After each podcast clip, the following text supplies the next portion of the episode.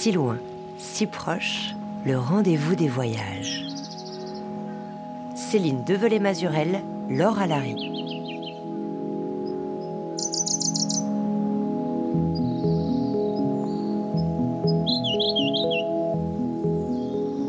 Bonjour à toutes, bonjour à tous.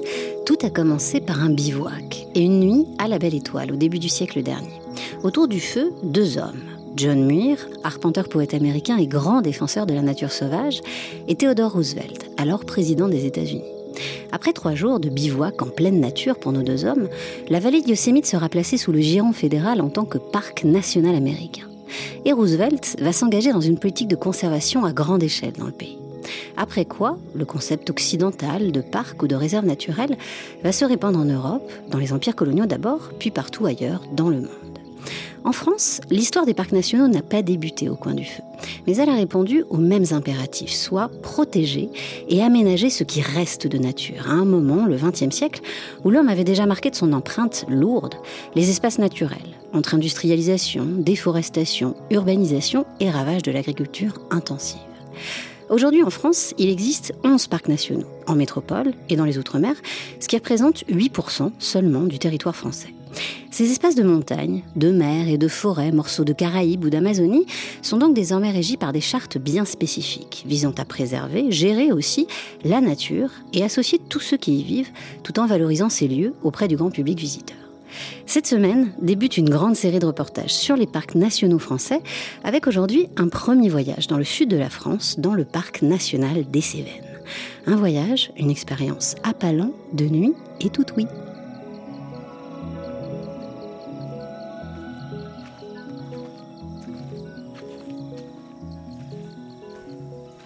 On part en mission, c'est ça, Cyril? On va aller faire de la repasse. Donc c'est-à-dire qu'on va passer le cri de la chouette chevêchette et on va voir si elle répond pour savoir si elle est territoriale dans le coin. Et ça vous arrive souvent de sortir la nuit comme ça? En fait, on a une partie de notre travail qui se passe la nuit parce qu'en fait, on suit pas mal d'espèces qui sont nocturnes.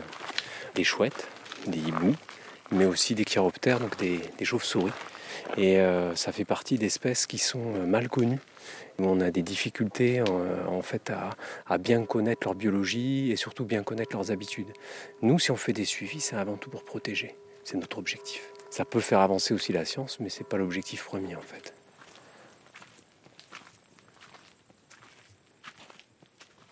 La première chose à faire finalement quand on sort la nuit, c'est de s'habituer euh, à la lumière. Et souvent, euh, moi j'ai tendance à partir sans, enfin pas sans lampe, j'ai toujours une lampe avec moi, mais pas l'utiliser nécessairement. D'abord on se concentre beaucoup plus sur le son, et en fait c'est beaucoup plus sur les sons qu'on va être efficace. Mais le fait d'être euh, isolé la nuit, c'est aussi euh, un vrai plaisir parce qu'on a l'impression d'être plus proche de la vie sauvage.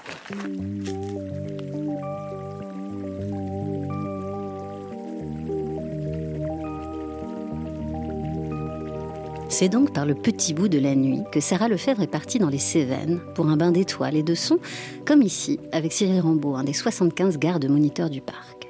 La nuit, c'est un territoire, un monde en soi, un moment particulier aussi où les 2000 km du parc gagnent en immensité, en mystère. Créé en 1970, le parc national des Cévennes est couvert à 70% de forêt, entre hauts plateaux de granit et vallées vergers truffées de châtaigniers. En haut, sur des terres pastorales millénaires, la transhumance des animaux a façonné des chemins, les drailles. Plus bas, les hommes se sont installés dans des hameaux nervurés de terrasses en pierre sèche. Ce qui fait que le parc des Cévennes est l'un des rares parcs nationaux français à être habité. Autres habitants du parc, de nuit comme de jour, le cerf élaf, la loutre, le renard roux ou le gypaète barbu, mais aussi des chouettes. Parmi elles, la fameuse chouette chevêchette qui la nuit nous parle. Nuit noire dans les Cévennes, c'est un voyage de Sarah Lefebvre pour si loin si proche. On a quand même l'impression qu'elle aime bien les zones de bas-fond parce que les deux secteurs où ça a marché, enfin quand on a eu de la réponse, c'était quand même sur des zones de bas-fond, donc des fonds de, des fonds de vallon. Alors c'est vrai que c'est des endroits plus froids, ces endroits souvent on a du sapin, et puis il y a souvent des zones humides. C'est peut-être pour ça que ça lui convient pas mal. Là, on est à quelle altitude à peu près? Là, on est euh, autour de 1300 mètres d'altitude. le plateau du Lingas où on est, il est quand même assez sur une altitude assez uniforme puisque c'est des, anciens socles cristallins, donc des, vieilles montagnes qui ont été surélevées, donc du coup ça fait des plateaux. on a tout un milieu forestier de, de, de sapinières avec des variations liées à l'exposition, à l'humidité, avec des creux, des effets de coulées froides qui font qu'il y a des secteurs qui sont bien plus froids et, bien plus montagnards que d'autres. Et le point culminant des Cévennes Alors le point culminant des Cévennes, c'est sur le mont Lozère, euh, donc euh, au sommet du mont Lozère, et c'est à peu près à 1600 mètres d'altitude. Ce pas des montagnes très hautes, mais on a un effet lié au massif central un peu continental, euh, donc qui fait que c'est, quand même assez froid l'hiver. À même altitude, c'est plus froid par exemple que dans les Pyrénées. C'est très soumis au vent, donc ça augmente l'effet euh, de ressenti de froid. C'est pour ça que malgré des altitudes qui ne sont pas euh, très très élevées, on a quand même toute une faune montagnarde qui est présente sur les hauteurs des Cévennes. Et la chevêchette, alors, elle ressemble à quoi, Cyril? Alors, c'est une toute petite chouette. C'est la plus petite chouette d'Europe. Euh, donc, grosso modo, elle a la taille d'un à peine plus gros qu'un merle, un étourneau, quoi. Elle est très ramassée, mais avec une queue assez longue, ce qui fait qu'en fait, elle a une silhouette euh, assez originale. Euh, elle est taillée vraiment pour chasser dans les branches et dans les arbres, puisque en fait son régime alimentaire de, prédilection à cette chouette, c'est les petits oiseaux. Et vous pensez qu'il y en a beaucoup d'échevêchettes dans le parc des Cévennes? Non, non, ça reste quand même des espèces qui sont en front de colonisation, rares. À l'origine, c'est une espèce qui est alpine, donc qui est plutôt sur l'arc alpin. Donc elle colonise en fait actuellement le, le massif central. Donc on est vraiment sur, la, sur le début de l'histoire, grosso modo cette espèce. Et le début de la journée, euh, la nuit, elle est de plus en plus claire là. Ouais, on commence à rentrer sur l'aube. Là, il est exactement 5h51, donc je fais un petit point, repasse, chevêchette.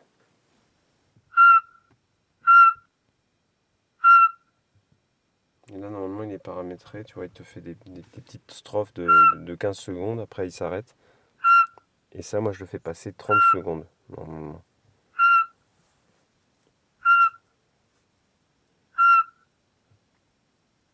Là, c'est une opération qu'on fait en automne, parce qu'en fait, cette petite chouette, quand elle a fini sa période de reproduction, qu'elle commence à coloniser de nouveaux territoires ou de s'installer sur les territoires où elle est déjà présente, ça nous permet de savoir si au printemps, il faut revenir ici pour voir si euh, elle s'installe euh, pour faire des petits.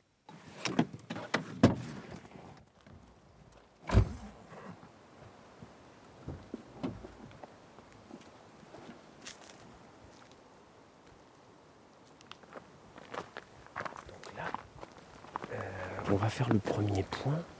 Euh, donc on fait toujours une écoute passive avant de commencer la repasse, pour voir si ça chante pas de façon spontanée. Ça nous évite de perturber l'espèce. Comme ça, si elle chante, on n'a pas besoin de l'embêter.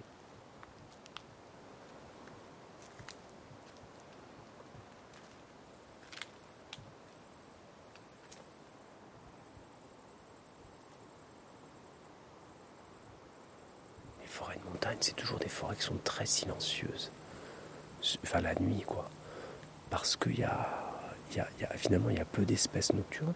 Il y, a, moins de diversité, parce qu'on est sur des forêts qui sont plus rudes, climatiquement parlant. Et par exemple, euh, normalement, dans une forêt de montagne, en termes de nocturnes, donc de chouettes et de hiboux, on a grosso modo trois espèces. On a la chevêchette, donc, dont on a parlé, la plus petite. Après, en, gamme de taille, on, va, a la chouette de Tegmalm qui est un peu plus grosse, de la taille d'un jet, un peu plus petit qu'un jet, quoi. Et après, on va avoir le hibou moyen duc qui peut être aussi présent, qui est déjà un peu plus grand, euh, de la taille d'un d'un pigeon, un, peu plus gros qu'un pigeon. Et c'est tout. Après, sur certaines zones de montagne où il y a des falaises, il peut y avoir du hibou grand duc. Et plus bas, on peut avoir la chouette hulotte, voire même sur le massif, on en a aussi de la chouette hulotte, qui est un peu plus grosse encore, euh, mais qui est quand même moins inféodée au milieu montagnard. Eh ben c'est bon, on n'a rien entendu, on va lancer la repasse.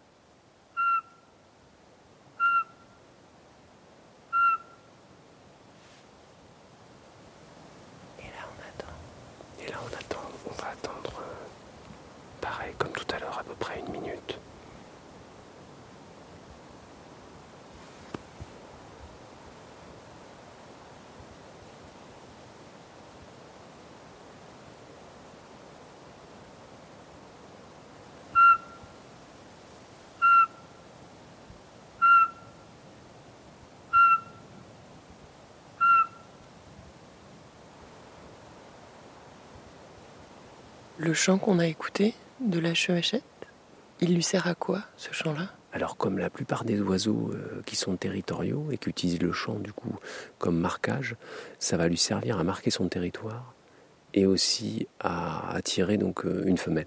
Donc en fait le marquage du territoire c'est par un mâle en fait qui s'installe, donc ils sont des primo installants. Donc le mâle va s'installer avant la femelle et il va euh, il va marquer son territoire pour bien spécifier que ce secteur-là, ben, il veut avoir le monopole en termes de, ressources alimentaires. Et puis après, euh, l'autre intérêt, donc, c'est d'attirer une femelle et, donc de montrer justement bon, bah, son, son, caractère euh, vigoureux euh, à travers le champ. À travers le champ, voilà. Donc plus le champ sera vif, sera appuyé, et plus l'individu pourra marquer justement son, sa vigueur.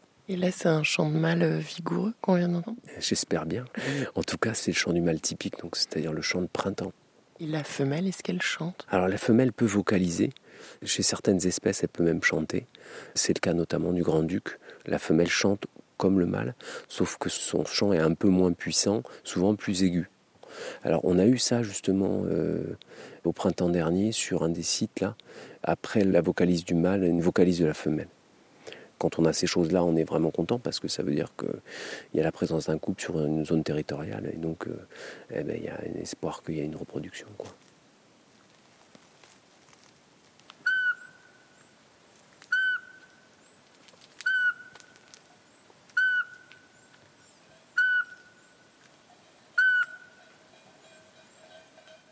Un souffle, une ou deux cloches au loin, des chiens qui aboient, des bruits de micro. Un son résonne et on n'entend plus que lui. Nuit noire dans les Cévennes.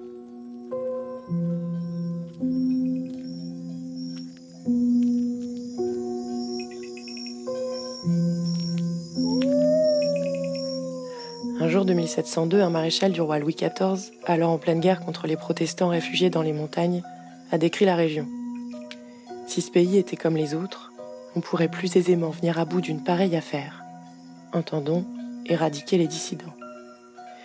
Mais, poursuit-il, quand personne ne veut parler et que tout est montagne et précipice où coulent des torrents, on a beau chercher et on ne trouve rien que par des hasards infinis.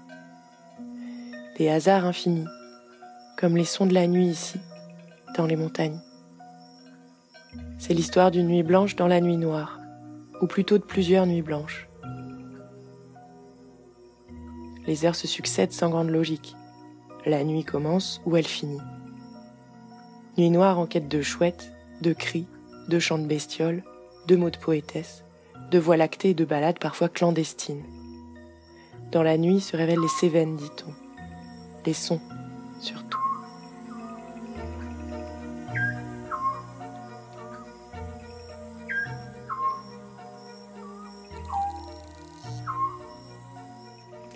Alors, il y, a aussi euh, une concurrence chez les animaux. Ils ont leur, euh, leur niche auditive, quoi, enfin, sonore. Mais la nuit, c'est plus calme, il y a moins de concurrence. Donc, euh, les oiseaux chantent plus la nuit qu'avant, du fait de, la montée des, bruits ambiants, des bruits anthropiques. Voilà, donc ils se mettent à chanter la nuit. ben, je m'appelle Jean, je me considère comme musicien parce que je fais de la musique, c'est mon activité principale. Si j'en suis venu à, cette forme de musique qui est faite avec des sons de la nature, c'est que j'ai fait se, retrouver et se connecter de passions euh, que j'ai depuis tout petit, vraiment. D'une part, euh, les sons, les, bruits, euh, j'étais très attentif aux sons. Et puis, euh, j'étais très intéressé par les, ce qu'on appelle les merveilles de la nature. Enfin bon, euh, mais ces, ces musiques de bestioles, je mets des guillemets hein, à bestiole parce que pour moi c'est affectueux de dire bestiole.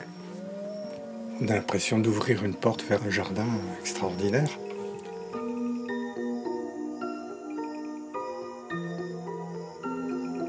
Que l'écoute qu'on a dans la nature, c'est une chose, parce qu'on est dans le contexte de la production du son.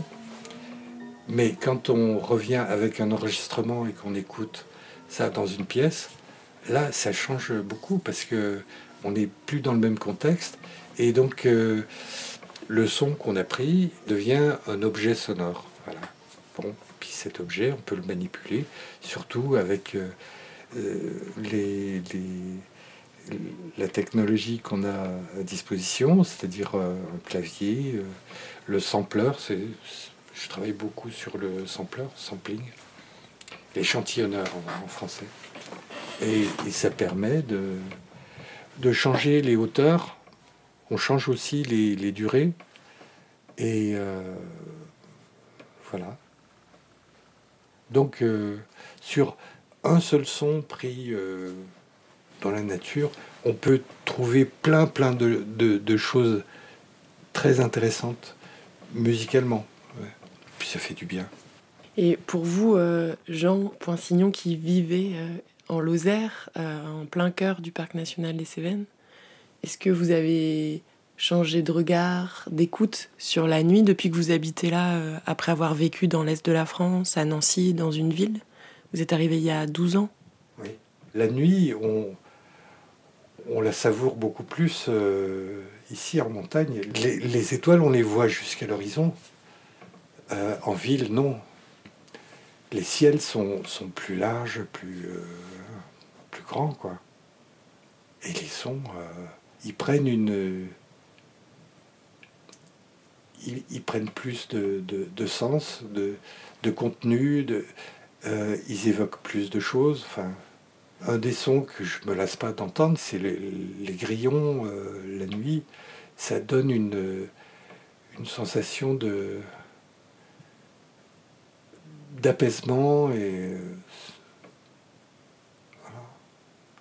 Oui, puis un, son que j'aime beaucoup, qui pour moi c'est souvent associé à la nuit, c'est euh, le Petit Duc, très métronomique. C'est un, petit cri, c'est pas un chant. Euh, je, vais, le mettre en route, le Petit Duc. Je l'aime beaucoup. il s'invite, euh, quand il y a des concerts en plein air, il s'invite au concert, et il chante.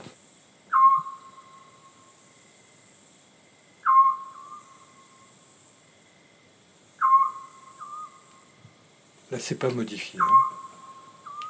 Donc c'est très régulier. Mais alors, si je, le, si je le baisse en fréquence, on commence à entendre un petit peu les insectes. Et là, on les entend beaucoup plus, les insectes, qui stridulent.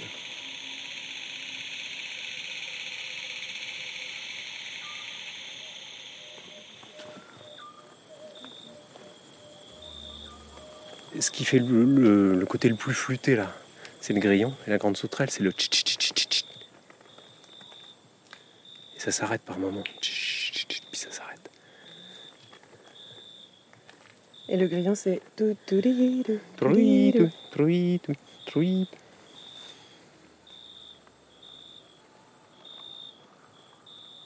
il y a beaucoup d'animaux de, cette famille, des orthoptères, qui fonctionnent au niveau de la, reproduction beaucoup au chant, comme les oiseaux finalement. La nuit, c'est vraiment le moment où ils vont chanter euh, pour défendre les territoires, pour attirer les femelles, etc.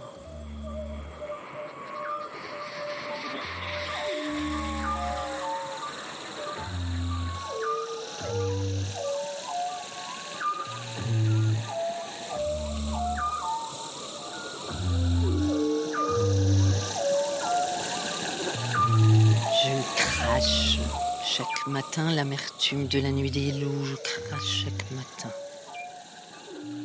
Je crache, je recrache chaque nuit le noyau de midi debout, mon frère d'équateur touche, touche son épaule de chair, allonge le dos, colle tes vertèbres à la terre. Endors le songe, endors le songe des hémisphères, j'ai tiré le trait d'horizon j'ai dit la nuit, j'ai dit la nuit. Je dis la nuit, je dis la nuit, enveloppe les restes de mes os, de ma moelle, de mon sang. Initie ma danse, de feu vaillantes ombres danses, tombe la nuit, tombe la nuit, tombe la nuit, tombe la nuit. Je bruite la musique inassouvie de rêve.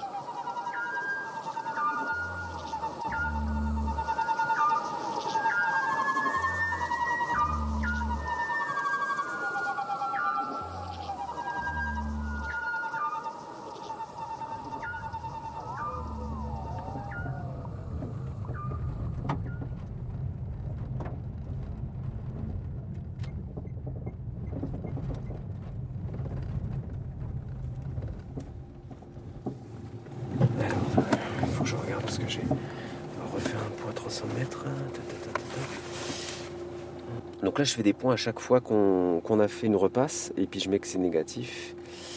L'objectif étant avant tout de pouvoir protéger les secteurs où il y a de la nidification de ces, rapaces, si jamais il y a des coupes forestières, si jamais il y a euh, des travaux, etc., forestiers, etc.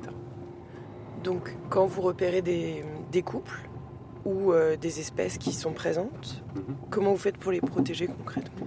Alors Déjà, on met en place quand on a une certitude de reproduction ou même euh, quand on a euh, des contacts comme ceux qu'on a eus euh, au printemps dernier, on va du coup faire ce qu'on appelle un périmètre de quiétude autour de la zone où il y a eu le champ, où, où il y a eu la nidification, donc là où il y a eu la loge aussi.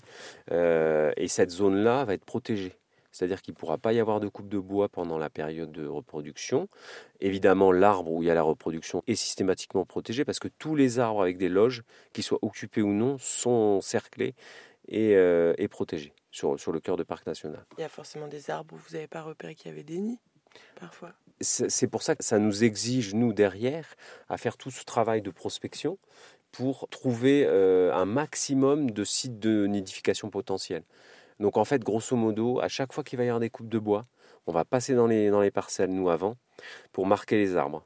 Marquer les arbres avec des loges, marquer les arbres d'intérêt écologique, pour que cette conservation soit faite à l'amont des coupes, en fait. Alors, on ne marque pas que les arbres à loge, on va marquer tout un tas d'arbres pour leur valeur écologique, que ce soit parce qu'ils ont des lichens rares, etc. Tout ça, c'est un, un des gros travaux qu'on fait en automne, en fait. L'Office national des forêts, l'ONF, vous dit avant les coupes qui vont passer dans telle zone et vous, vous passez avant eux. C'est ça, c'est ce qu'on appelle euh, de faire les assiettes de coupe. Donc en fait, on, on passe vraiment sur les parcelles avant qu'ils aient même sélectionné les arbres. Si tout va bien, si on a le temps de le faire.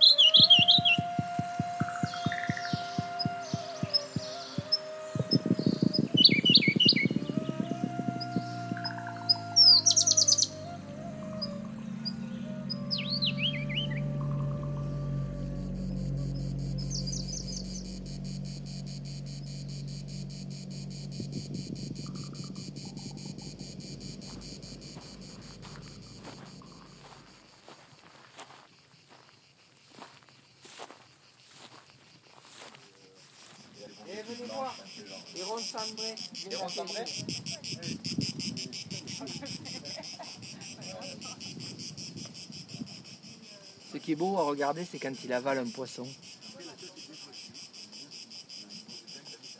Un héron cendré dans le lac. Il vient de se poser là et je pense qu'il va nous pêcher euh, quelques petites truites, certainement. Sauf si il y a du public qui arrive là-bas, qui vont l'effrayer et il va s'envoler à nouveau certainement.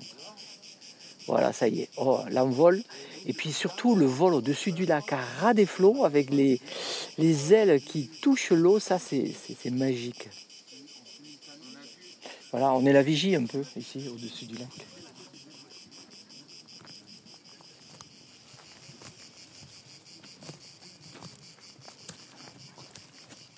Alors voilà, là on se dirige vers euh, un petit spot qui nous sert euh, régulièrement pour euh, installer des instruments d'observation sur cette légère colline, enfin, ce, petit monticule.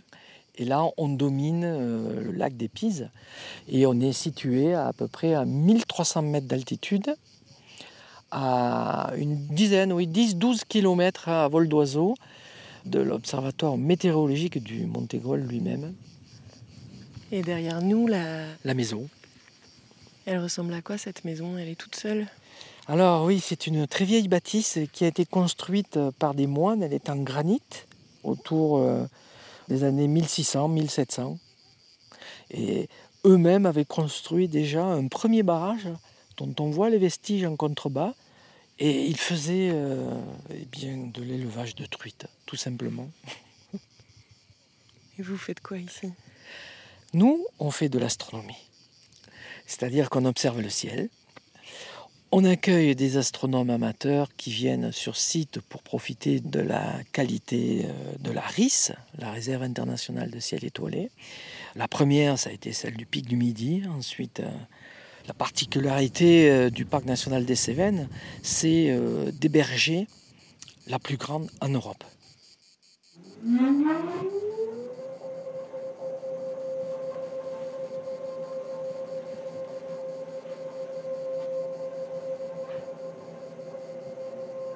Altitude 1301 mètres, latitude 44 degrés 2 minutes 22 secondes, longitude 3 degrés 30 minutes 17 secondes, inauguré le 6 juillet 1991.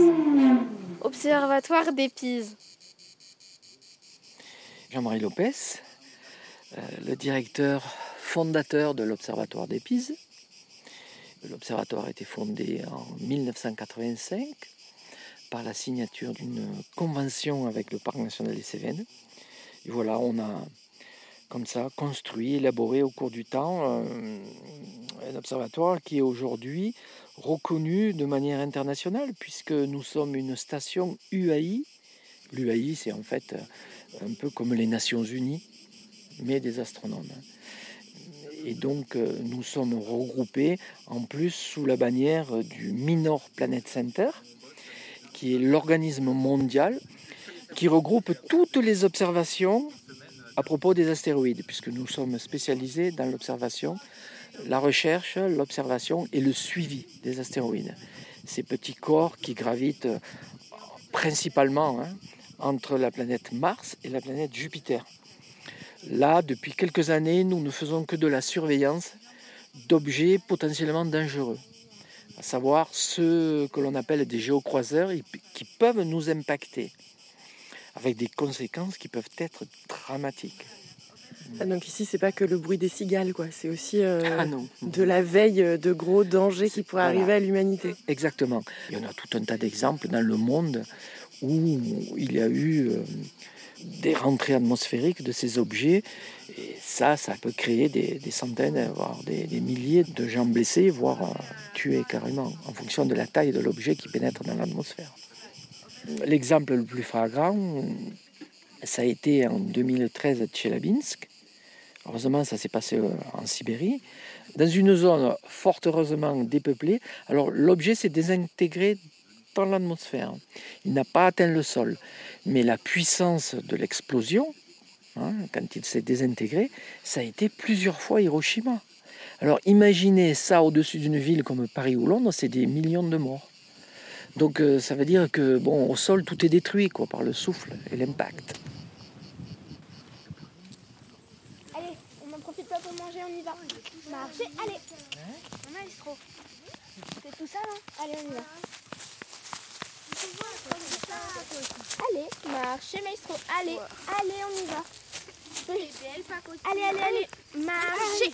Allez, on y va. Maestro. Allez, hey, tu vas pas bouder. Allez, allez, allez. Depuis tout à l'heure, t'es dehors. Allez, c'est bon. Allez, on y va. Maestro, allez. On y va. Attends, Non.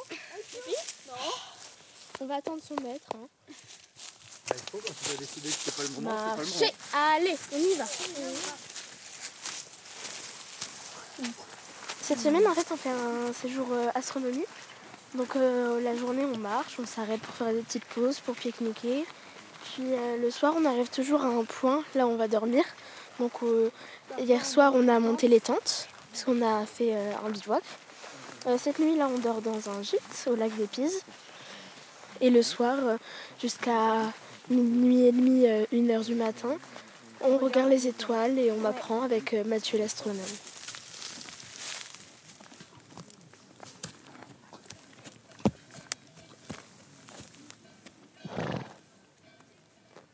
Ben, moi, je m'appelle Maë. J'aime bien regarder les étoiles. Et puis, euh, j'aime bien les ânes qui nous accompagnent. C'est vrai. Et moi, c'est Paul, en fait, et je suis accompagnateur en montagne, j'accompagne le groupe. Et puis avec Maë, on a un lien de parenté, puisqu'on est. euh, C'est ma, ma belle-fille. Donc voilà, on s'offre un petit plaisir là que de venir ensemble ici. Bon, après, on est un peu des privilégiés quand même, parce que normalement, autour du lac, dans le parc national, on n'a pas le droit de bivouaquer. Nous, on bivouaque pas, mais on est dans l'observatoire des Pises, dans le refuge, et on est, bah, on est tout seul. En fait, il n'y a plus personne autour de nous, là, il y a juste nous. Le berger qui est à 200 mètres, là, dans sa maison, qui, à mon avis, à cette heure-là, doit se reposer. Le ciel se reflète un petit peu dans le lac, c'est magnifique.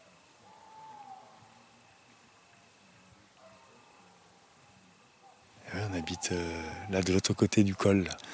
Mais quand on essaie de s'endormir, des fois on entend des choses. Les bruits des chouettes, des crapauds à lit accoucheurs. C'est, ça fait un cri assez aigu. C'est euh, le même cri que le petit duc. Après, il y a plein d'autres bruits aussi. Et le loup, on l'entend ou pas?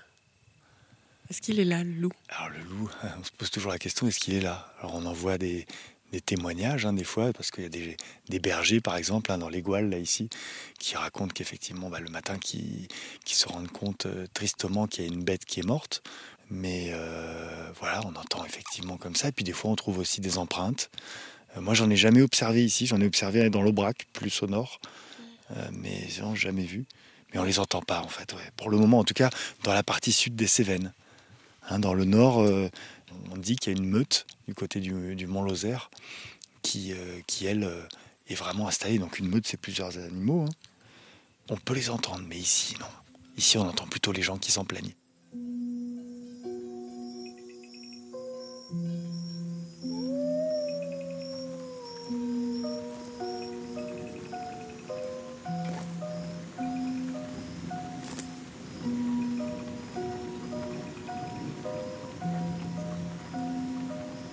Les Cévennes euh, abritent des Cévenols que l'on qualifie de réboussiers. Ce sont des personnes qui vont à l'encontre des idées répandues.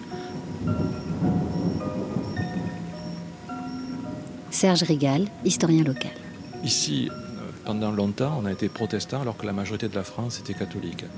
Euh, Sous l'Empire, les Cévenols protestants sont restés républicains. Beaucoup de proscrits républicains sous l'Empire ont trouvé refuge dans les environs. Au moment de la Révolution, des grottes qui avaient abrité des prédicants, ceux qui venaient remplacer les pasteurs chassés du royaume, à l'époque où la religion catholique était la seule, ces grottes vont accueillir des prêtres réfractaires qui ont refusé de prêter serment à la constitution civile du clergé. On les abrite. Euh, la nuit, c'est le lieu d'assemblée interdite. Euh, Les Cévennes euh, ont, pendant la guerre, vu beaucoup de maquis et aussi, cela a été, on le sait moins, un endroit où de très nombreux juifs ont été cachés et sauvés. Cet endroit, s'il est à l'écart des grandes routes touristiques, a gardé une certaine forme de tourisme authentique, en respectant euh, l'originalité des Cévennes.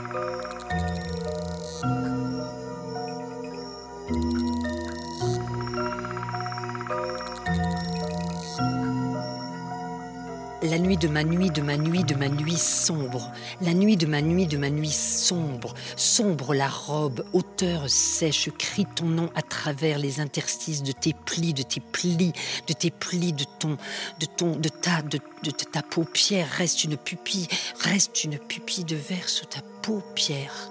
Ma peau de pierre, ma peau de prière, ma peau, ma peau de pluie, ma peau de nuit, nuit, Verbe roule, roule, roule, pupille de verre roule, transparente-moi profond. Transparente-moi. Touffe-moi de cris dans la gorge des merles. Merle-moi encore, nuit ancienne. Rue, rue-moi, ivre, hurle-moi, étoile polaire, sur la banquise des mots journaliers Sombre-moi un ourlet de lumière, touche-moi un point rond, tourne-moi la nuit, retourne-moi la nuit, retourne-moi.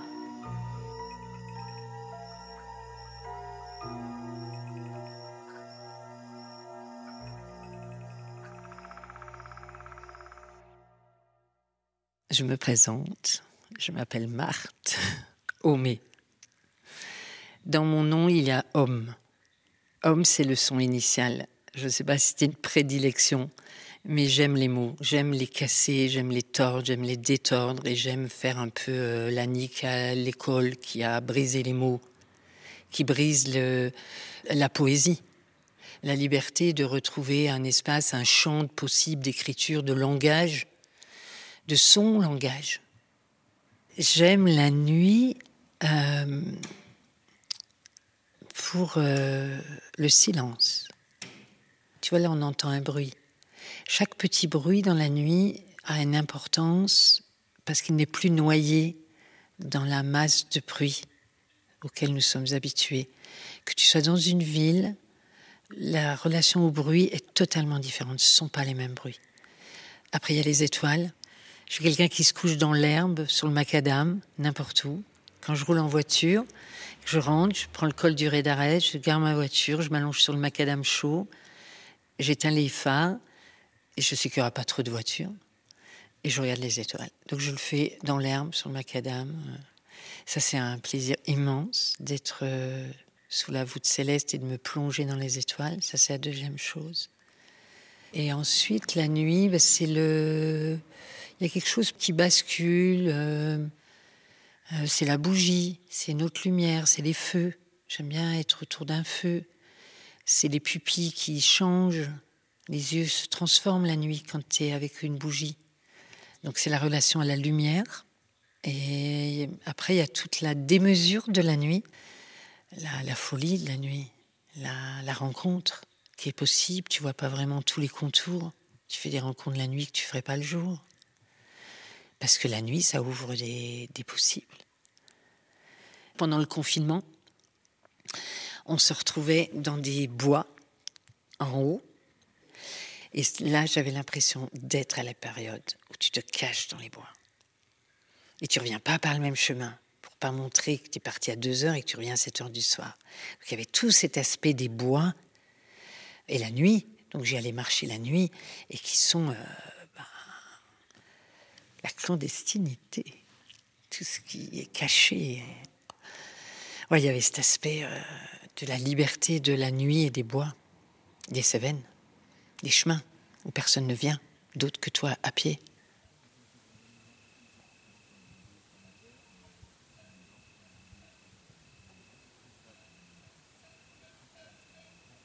Attends, est-ce qu'il y a la première étoile qui s'est levée ou pas?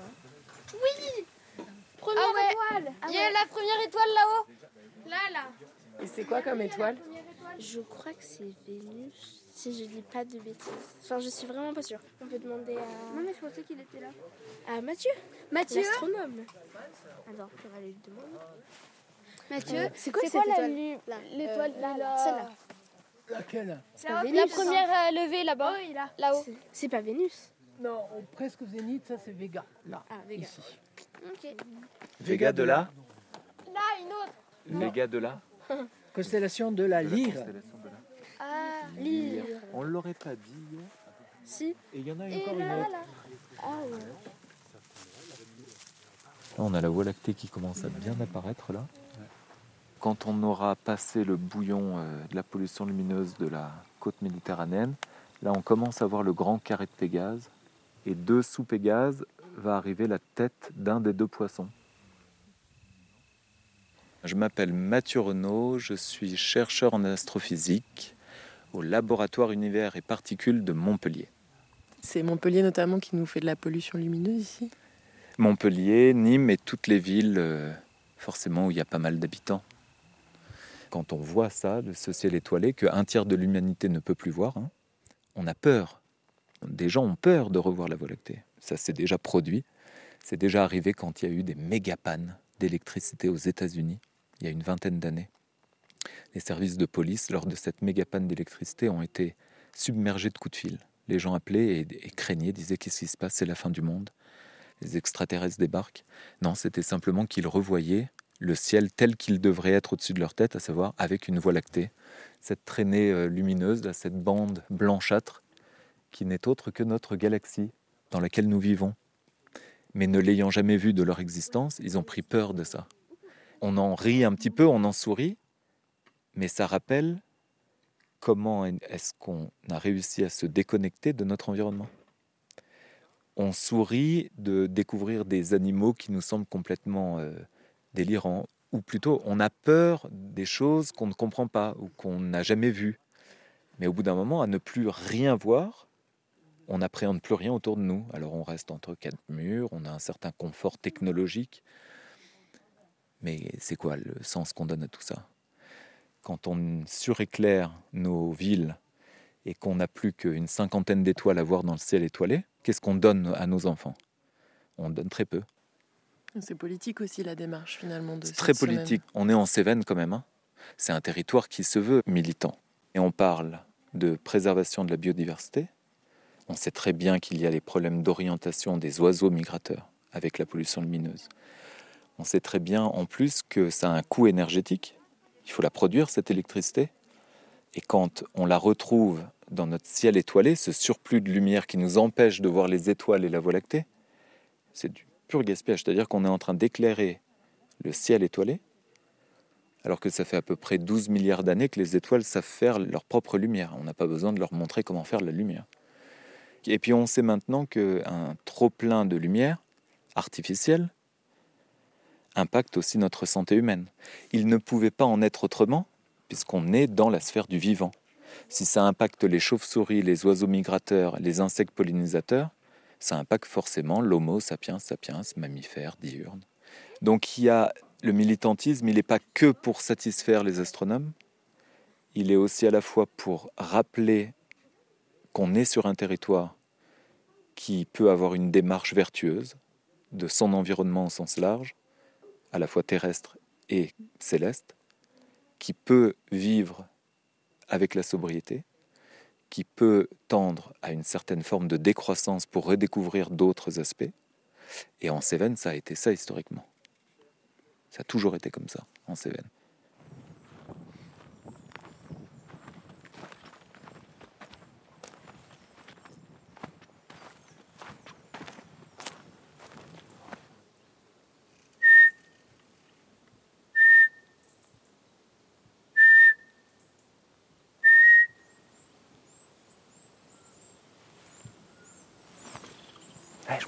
Réponse. Oui. Ça chante. Vous entendez Elle était loin. Elle est un peu décalée, mais ça c'est ça c'est très très bon ça. Elle est plus sur la partie sapinière euh, de l'autre côté du lac. Mais elle n'est pas très très loin. Hein. ce qui nous intéresse, parce que vous voyez que c'est des zones qui sont exploitées. Hein. Là on voit bien, hein, les arbres sont tombés. Donc là, ça veut dire qu'il va falloir quand même qu'on alerte euh, l'agent ONF du coin euh, pour voir s'il si, ne va pas falloir faire une petite interruption de, couple, le temps de voir si elle s'installe. Mais on voit bien, elle, a répondu, mais elle continue pas à chanter. On va arrêter là, parce qu'en fait, le principe, c'est pas de la déranger euh, systématiquement. On va pas le, insister parce que ça la stresse quand même. Hein. On reviendra pour faire de l'écoute passive et pour voir si on arrive à localiser où elle est. un peu plus tard.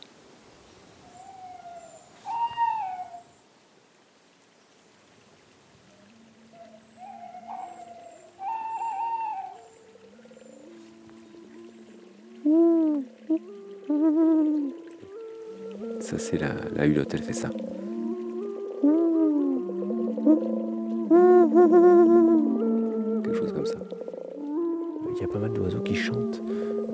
D'autres raisons que le marquage territorial ou la reproduction. On pense même qu'il y a des oiseaux qui chantent déjà rien que pour le plaisir de chanter. Et aussi pour se rassurer, pour rassurer les voisins, pour une forme de bien-être en fait.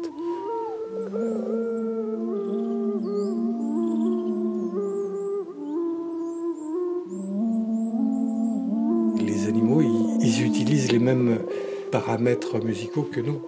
Donc, alors pourquoi refuser aux animaux euh, l'idée de musique À mon avis, la musique, c'est, un phénomène qui, qui, est apparu très tôt dans l'évolution. Et euh, bah, ça a été pris aussi par les humains, mais euh, les humains, ils écoutent beaucoup les oiseaux, les insectes, tout ça. Parce que dire que le, chant des oiseaux, c'est uniquement euh, utile, utilitaire, c'est un peu réducteur. Il y a un auteur euh, qui s'appelle euh, François Bernard Mache qui, dit euh, c'est comme si on disait que quand on va chanter à la chorale, c'est uniquement pour trouver un compagnon, un fiancé. non, c'est aussi pour faire de la, musique, du chanter ensemble, parce qu'on est, ça fait du bien. Donc pour moi, la musique, c'est quelque chose qui n'est pas exclusif du, du genre humain, qu'on retrouve dans la nature. Dans le vivant. C'est la musique du vivant. Ouais. Ouais.